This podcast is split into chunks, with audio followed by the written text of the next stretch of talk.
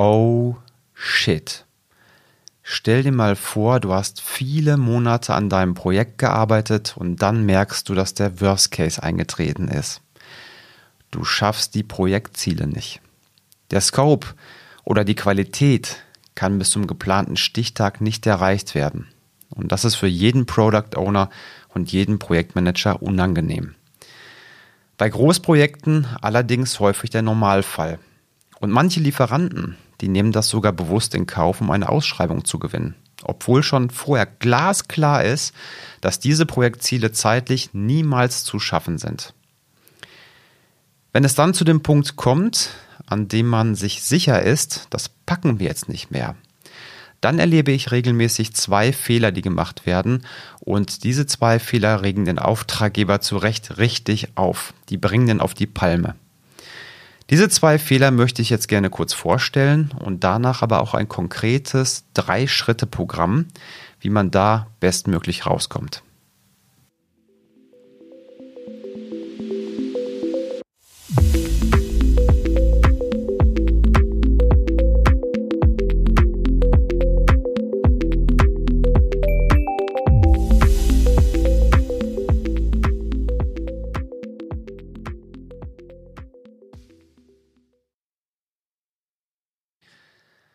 Okay, kommen wir zu den zwei Fehlern, die ich in der Praxis immer wieder erlebe.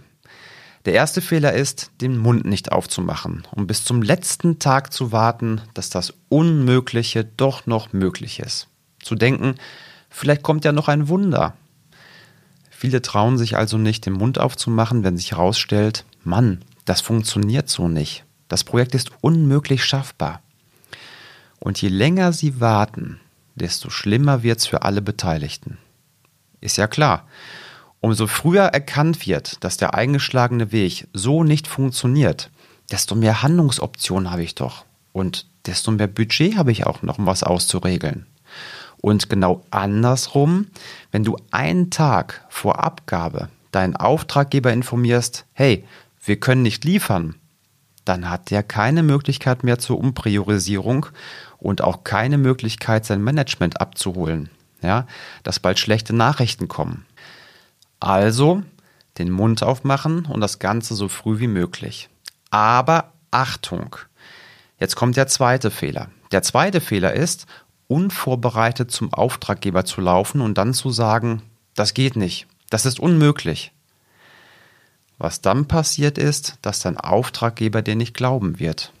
Sehr wahrscheinlich wird er sofort widersprechen er lässt sich ja nicht einfach so seine Idee von dir kaputt reden. Ja, das tolle Projekt.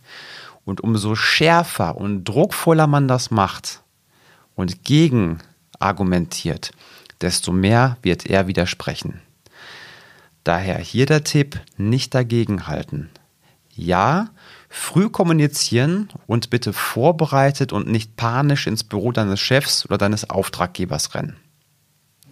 So, wie mache ich das? Aus meiner Sicht läuft diese saubere Variante in drei Stufen ab. Die erste Stufe ist frühzeitig Risiken melden. Und zwar in einer formalen Risikoliste. Wenn du das nicht benutzt im Projekt, dann wahrscheinlich in einem Impediment Board und im Status Report.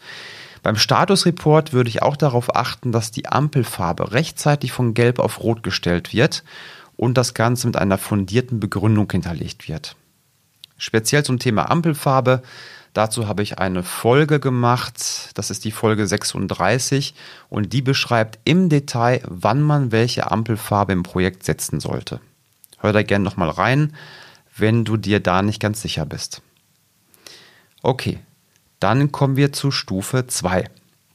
Stufe 2 besagt, dass alle Aktivitäten mitigiert werden sollten. So lange, bis keine Aktivität mehr mitigierbar ist. Was heißt mitigieren? Was ist das für ein komisches Wort, Tino? Mitigieren heißt, dass man jede Aktivität, die man vorhat, sorgfältig prüft, ob man diese irgendwie schneller hinbekommt. Also zum Beispiel, kann der Lieferant schneller liefern? Kann der Entwickler erstmal einen Workaround bauen, der zwar architektonisch jetzt nicht super cool ist, ja, aber der läuft erstmal. Wenn du jetzt mit MS Project arbeitest, dann wären das die Aktivitäten in MS Project, die man sich anschauen sollte.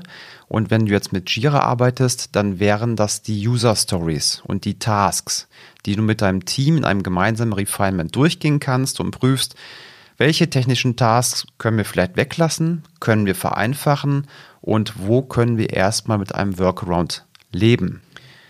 So, wenn das jetzt auch nicht ausreicht, das Ganze mitigieren, dann bleibt dir nichts anderes mehr übrig, als zum Auftraggeber zu gehen und ihm etwas zu präsentieren. Dann kommen wir zu Stufe 3. Stufe 3 ist, dass man so schnell wie möglich alle sämtlichen Daten dem Auftraggeber in einer übersichtlichen Form auf den Tisch legt und ausdrückt, was unter diesen aktuellen Rahmenbedingungen für Ergebnisse zu erwarten sind. Oder anders ausgedrückt, wenn wir genau so weitermachen, wie wir jetzt gerade unterwegs sind, dann werden wir folgende Ergebnisse bekommen. So, aber Achtung, du sagst nicht, dass die Projektziele unmöglich sind, ja, und dass der Termin verschoben werden muss. Das ist nämlich seine Entscheidung. Du gibst dem Entscheider vielmehr die Chance, angesichts dieser mageren Ergebnisse von sich aus zu sagen, hm, wenn so wenig dabei rauskommt, naja, dann ist es vielleicht besser, den Termin zu verschieben. Speziell dazu, wie man schwierige Nachrichten vermittelt, dazu habe ich eine eigene Podcast-Folge gemacht. Hör da gerne nochmal rein, das ist die Podcast-Folge 1. So, und jetzt warst du beim Auftraggeber und du hast doch alles mit Zahlen, Daten, Fakten hinterlegt und schwarz auf weiß quasi den Beweis geliefert, dass diese Ziele nicht haltbar sind. Dennoch hörst du keinen Pieps von der Verschiebung. Hm, was machst du dann? Ich meine, du hast vorher Risiken eingetragen. Diese Risiken sind zu Problemen geworden. Dadurch wurde die Ampelfarbe auf Rot gestellt. Dann hast du alle Aktivitäten geprüft, wo man etwas beschleunigen könnte. Das war das Mitigieren. Und dein Team und du, ihr seid euch einig, dass ihr die Ziele nicht packt und das Ganze liegt ja auch noch in Zahlen, Daten, Fakten vor. Dann kannst du nur noch eins machen, kündigen. Nein, natürlich nicht. Es sei denn, du willst das. Aber mal angenommen, du möchtest das Projekt auch zu Ende bringen. Dann würde ich kurzfristig mein Projektteam oder Entwicklungsteam zusammenrufen. Ich würde denen die aktuelle Situation erklären und in einem Refinement-Meeting alle Deliverables depriorisieren, die nicht so einen hohen Wert haben und schauen, dass wir eine Schmalspurlösung bauen. Das heißt, Du schaust, dass du mit dem Team etwas planst, was definitiv lauffähig ist, aber vielleicht nicht so viel Scope hat, wie mal geplant war. Das heißt, du verfolgst nicht die Maximalvariante, sondern du lieferst weniger, aber stellst sicher, dass das definitiv lauffähig ist. Das wird dann nicht schön sein, aber Hauptsache es funktioniert in sich. Also, ich fasse nochmal zusammen. Die erste Stufe war, du meldest Risiken. Dann schaltest du die Ampelfarbe um. Die zweite Stufe war, alle Aktivitäten werden mitigiert.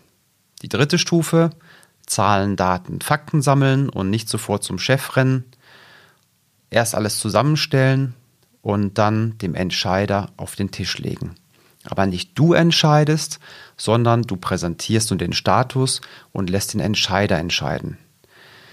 Und die vierte Stufe ist, wenn das alles nicht hilft, dann bau eine Leitvariante, eine Schmalspurvariante. Ich wünsche dir gutes Gelingen, mach's gut und bis zur nächsten Folge.